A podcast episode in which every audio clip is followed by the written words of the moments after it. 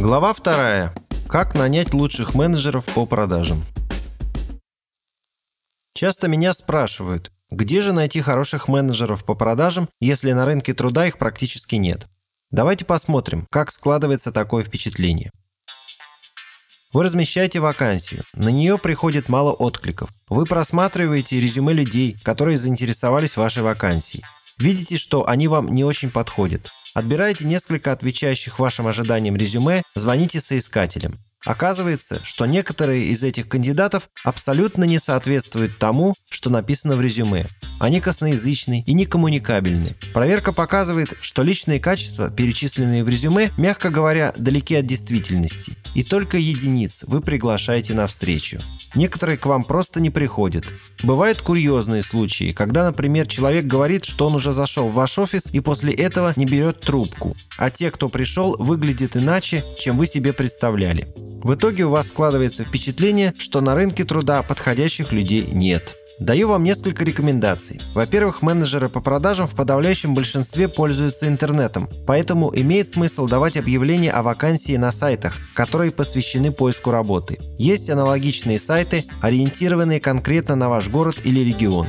Стоит дать объявление на всех этих сайтах, не ограничиваясь только одним. По данным отдела по подбору персонала компании Vertex, базы данных этих сайтов пересекаются не более чем на 30-35%. Также стоит учесть, что соискатели, несмотря на то, что зарегистрировались в нескольких базах по поиску работы, используют сайт, интерфейс которого им больше нравится. Это как с социальными сетями. Имея аккаунты во всех, вы активно пользуетесь одной-двумя.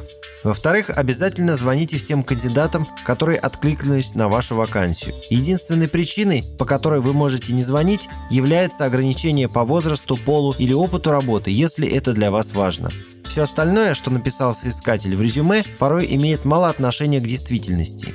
И главное, не надо пытаться шаманить по резюме, гадать без живого общения, подходит вам человек или нет.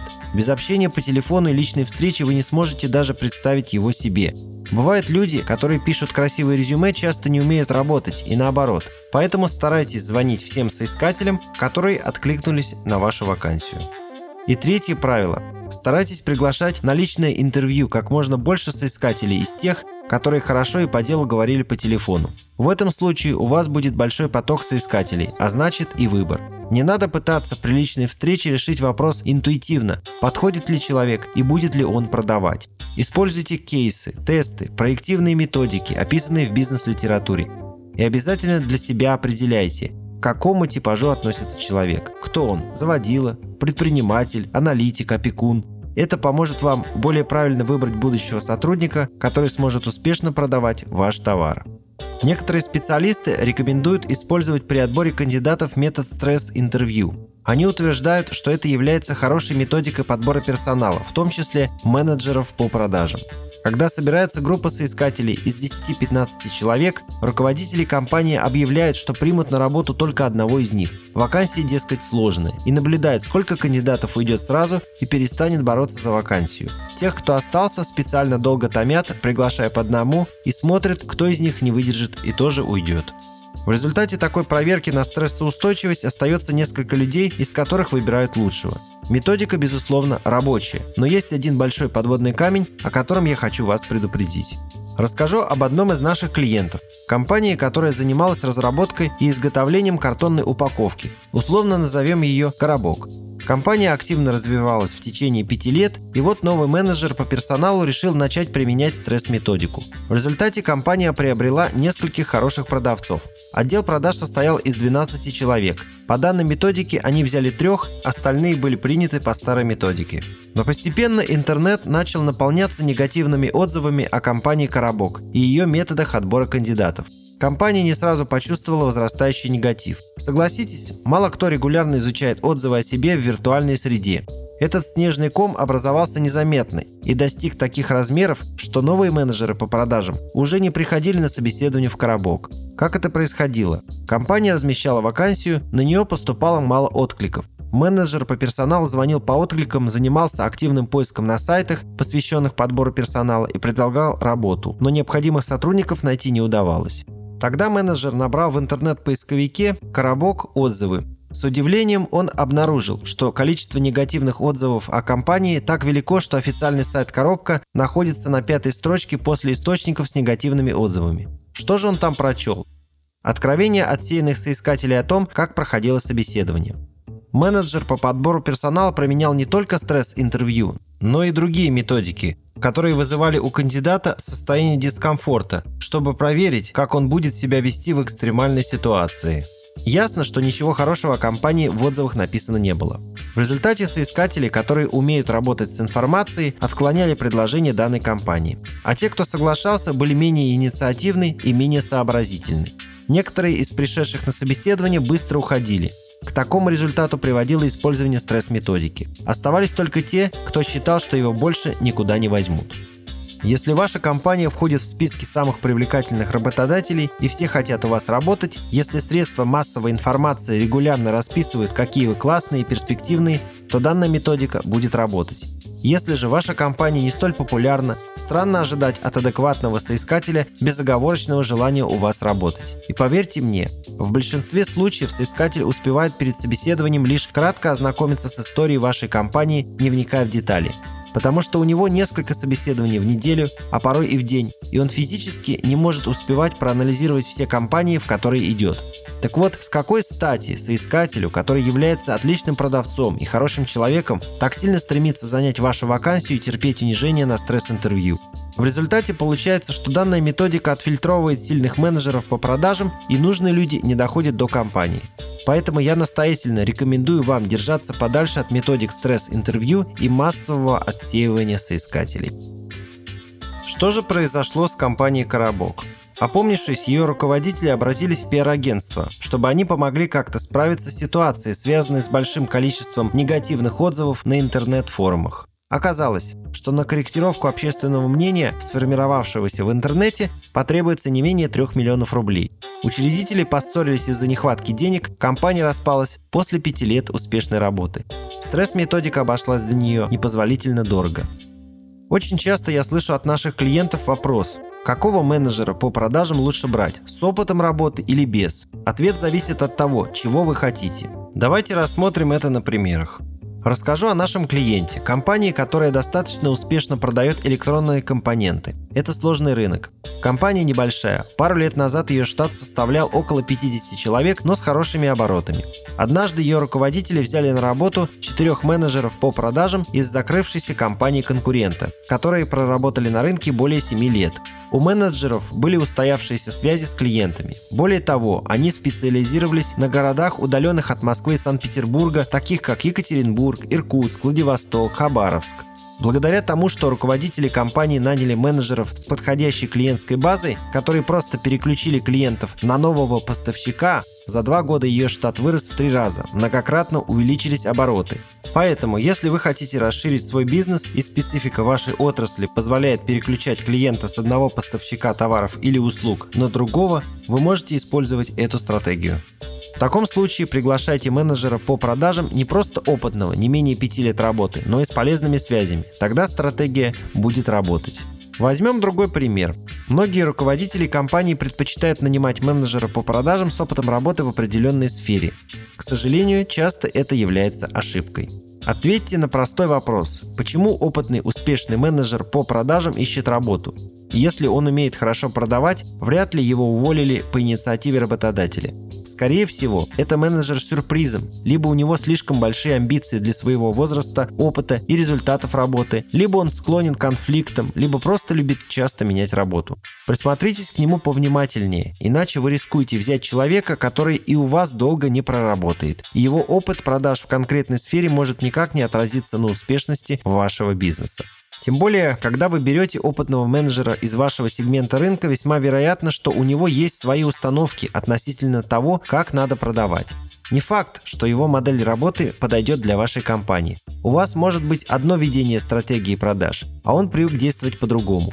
Перевоспитать взрослого человека, у которого сложилось собственное мнение о том, как нужно продавать, бывает очень тяжело. Если вы настаиваете на выборе менеджера с опытом работы в вашем бизнесе, то вы будете гораздо дольше подбирать нужного человека. Если вы готовы ждать, тогда это хорошая тактика. Просто надо тщательно отбирать кандидатов и изучать причины, по которым они меняли места работы. На вакансию менеджера по продажам имеет смысл рассматривать кандидатов и без опыта работы. Каждый соискатель похож на алмаз. Пока он не огранен, он выглядит как обычный камень, не блестит, но его ценность от этого не уменьшается. Нужно только суметь обнаружить талант кандидата. Вы можете разглядеть в человеке, который к вам пришел, потенциал которого он сам еще не оценил. А раз не оценил, значит у вас есть возможность получать сверхприбыль. До момента, когда он узнает себе цену, вы сможете на нем зарабатывать. Я не призываю вас ему не платить. Платите достойно. Но поверьте мне, аппетиты такого сотрудника в течение первых лет работы ниже, чем прибыль, которую он приносит. К тому же такой сотрудник быстро учится, его не приходится переучивать. Направьте сотрудника на открытый тренинг по продажам, либо приобретите для него видеотренинг. За этим вы можете обратиться в нашу компанию. Затем новоиспеченного менеджера по продажам следует протестировать. Сотруднику без опыта в продажах придется помогать на начальном этапе, где-то подсказать, где-то подтолкнуть. И если вы правильно выбрали человека, правильно оценили его природные качества, то когда они раскроются, в нем родится продавец. В этом случае вы можете смело рассчитывать на его высокую лояльность к вашей компании и продолжительную эффективную работу в ней. Поэтому я склоняюсь именно к этому варианту найма менеджера по продажам.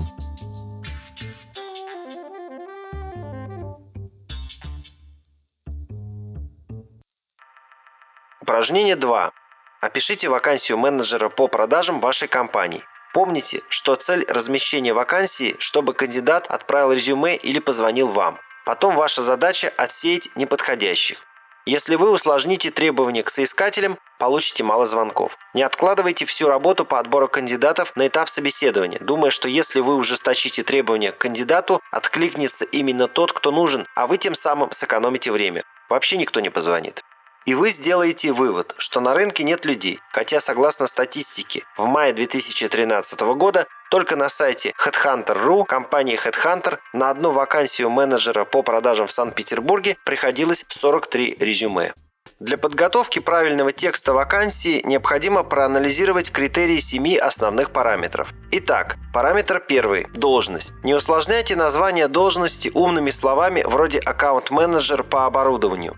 Большинство людей ищут вакансии по простым запросам, и вакансия с замысловатым названием не будет показана или не будет понятна. Параметр второй – уровень дохода. Именно по этому критерию ранжируются вакансии на большинстве сайтов самими соискателями. В графе «Сумма от» пишите оклад, а вот в графе «Сумма до» пишите максимальную зарплату, которую может получать успешный кандидат, если напряжется до предела. Это будет честно. Вы ведь не знаете возможностей соискателя. Он может достичь того, что лично вам кажется сложным. Если вы укажете маленькую сумму, способный кандидат вашу вакансию даже не увидит.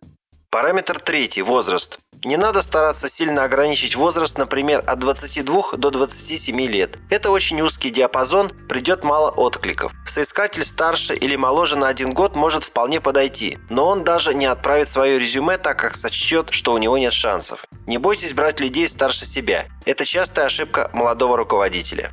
Параметр четвертый – пол. Посмотрите на конкурентов. Есть ли гендерная специфика в вашем бизнесе? Если есть, вероятность того, что кандидат, не подходящий по этому параметру, приживется в вашем отделе, мала. Мужчины, как правило, больше расположены к активной разъездной работе. Женщинам чаще подходит работа в офисе и на телефоне, без выездов. Но многое зависит от типажа сотрудника. Параметр пятый – условия работы. Опишите красивую картинку, как если бы вы презентовали компанию для клиента. Обманывать кандидата не нужно, но важно красиво представить вакансию. Обязательно перечислите все, что расширяет возможности сотрудника. Местоположение, близость к метро, центру города, наличие кафе, оплата мобильной связи, бесплатное питание, служебный транспорт, расположение в здании, памятники архитектуры, современное оборудование, социальный пакет, оформление по трудовому кодексу, бонусы и привилегии за стаж работы в компании, коллектив, возможности карьерного роста, перспективы профессионального роста и саморазвития сотрудника, длительность работы компании на рынке, стабильность. Основываясь на данном списке, опишите сильные стороны своей компании. По ним кандидат будет принимать решение об отправке резюме. Пункт 5 в описании вашей вакансии должен быть в полтора-два раза длиннее, чем пункт 6. Параметр 6. Требования к кандидату и обязанности можно указать в разных пунктах, можно в одном. Не надо писать много, так как это может отпугнуть даже опытного кандидата. Требования к опыту продаж не завышайте. Пожелания к образованию соискателя не усложняйте. Часто не важно, какое образование у менеджера по продажам. И технари хорошо продают книги, и гуманитарии хорошо продают технику. Все зависит от человека, а не от его образования. Укажите длительность испытательного срока. Напишите, что компания обучает сотрудников работе с продуктом и методом продаж, проводит адаптацию, помогает новичкам в поиске клиентов. Параметр седьмой. Контакты. Укажите побольше контактных данных. Помимо телефона и электронной почты менеджера по персоналу, дайте и свой телефон, на случай, если кандидат решит обсудить вакансию напрямую с вами.